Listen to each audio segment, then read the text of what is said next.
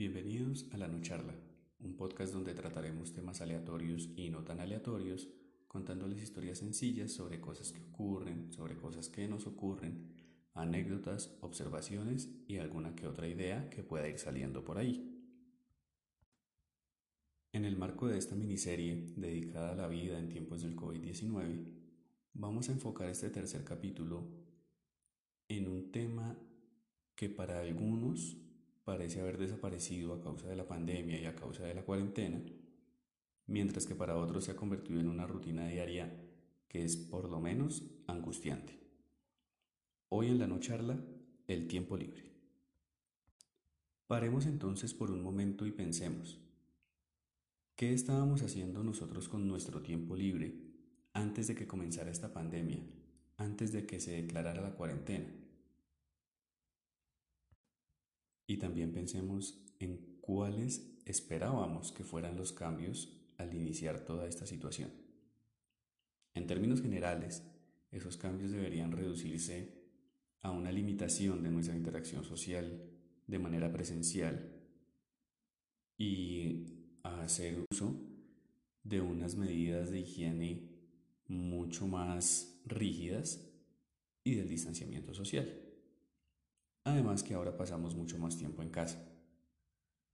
Sin embargo, como lo hemos ya mencionado en los capítulos anteriores, a pesar de que estamos evitando el desplazamiento hacia nuestros lugares de trabajo y no estamos incurriendo en otros trayectos o en otros desplazamientos que nos, está, nos estaban generando o nos estaban consumiendo gran parte de nuestro tiempo, los días laborales se volvieron tremendamente extensos. Y ese tiempo libre que pensábamos que tendríamos para dedicarnos a nosotros mismos, o a nuestros hogares o nuestras familias, o incluso al tan necesario y tan anhelado descanso, simplemente ha estado desapareciendo frente a nuestros ojos. No vamos a negar que existen quienes aceptan o incluso se han resignado a esta situación. Pero ahora, después de más de 150 días de cuarentena, vemos que cada vez son más las personas a quienes parece que ya les dejó de importar todo este asunto del COVID, todo este tema de la cuarentena. Y eso, de la mano con el mal uso de las medidas sanitarias o la mala implementación de protocolos, o incluso ni siquiera manejar el distanciamiento social, se han convertido en un factor determinante para el aumento de las cifras de contagios y muertes a causa del virus, y eso lo hemos visto en las cifras de los últimos meses. Pero bueno, ese no es el tema del episodio de hoy.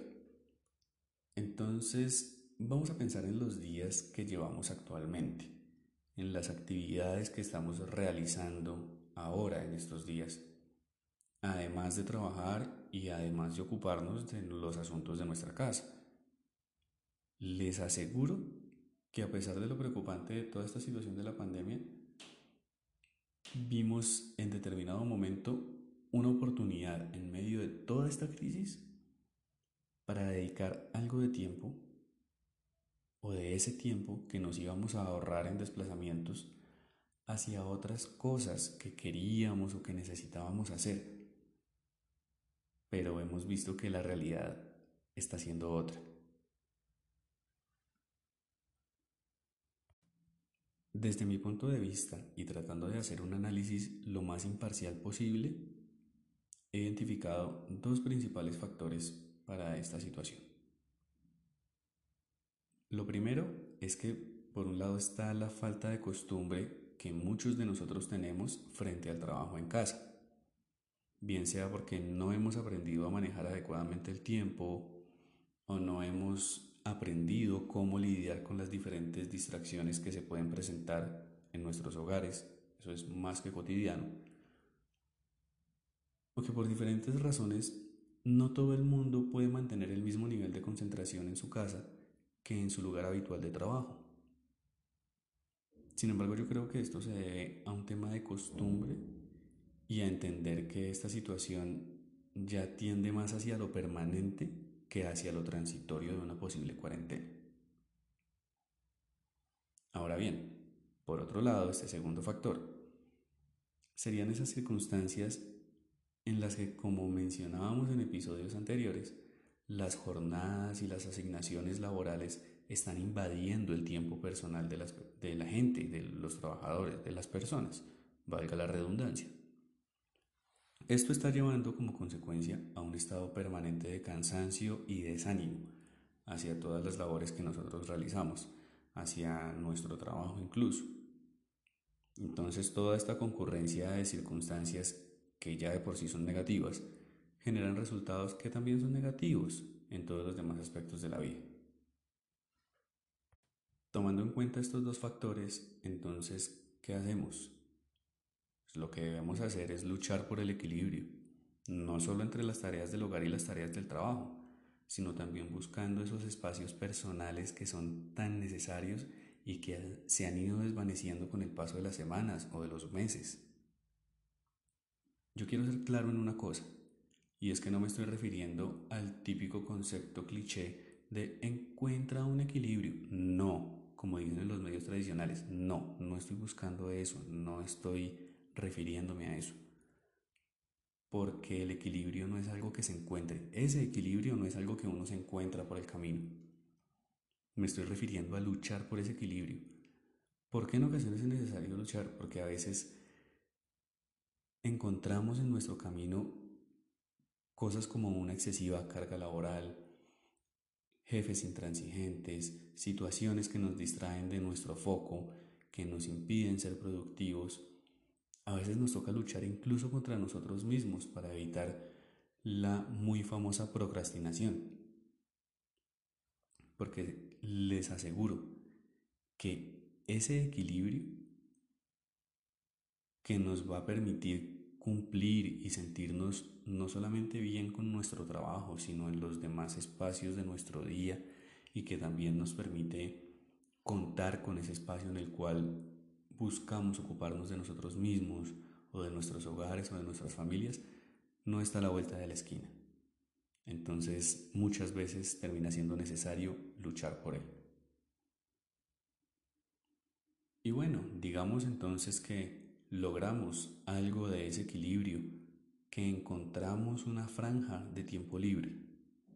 ¿Qué hacemos con eso? Pues sencillo, dedicárselo a las personas que nos importan, a las cosas que nos gusta hacer, dedicarle tiempo a la familia, o a un hobby, o al descanso, a la lectura, al ejercicio, opciones hay, por montones, todas las que se quieran imaginar incluso encontrarnos con nosotros mismos. No se imaginan lo beneficioso que resulta siendo. Porque pues finalmente, ¿qué somos nosotros más que almas que vamos en un, no sé, bagaje transitorio por este mundo?